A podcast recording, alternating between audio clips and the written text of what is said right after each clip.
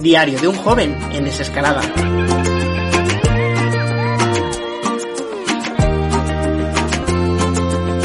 Cuatro años ya.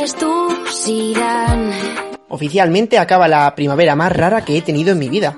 Una estación que cada año mejora el estado de ánimo a las personas y que suele venir cargada de planes al aire libre. Esa es la que solemos cambiar la ropa de invierno por la manga corta. Ni siquiera esto hemos tenido porque el calor también se ha hecho de rogar. Por su parte, el verano siempre ha sido sinónimo de libertad, porque acababan las clases y podías hacer lo que quisieras. En 2020 el verano trae más libertad que nunca, porque coincide con el fin de la desescalada. Aunque es cierto, este verano no tendrá festivales, conciertos en la playa, fiestas multitudinarias o viajes al extranjero, y un buen puñado de nosotros ni siquiera veremos la costa. Visto así, este verano pinta mal, ¿no? Nada de eso. Coge papel y boli porque aquí llegan unas sugerencias de planes perfectos para este verano.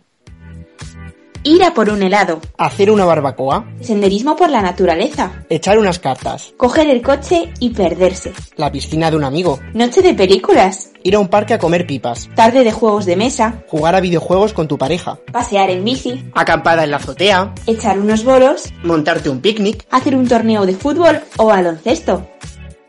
En un minuto no puedo decirte muchas más sugerencias, pero seguro que a ti se te ocurren algunas más. A veces olvidamos que lo mejor está en los pequeños detalles, que los mejores planes no tienen por qué costar dinero y que simplemente con rodearte de tus personas favoritas, el plan ya es perfecto.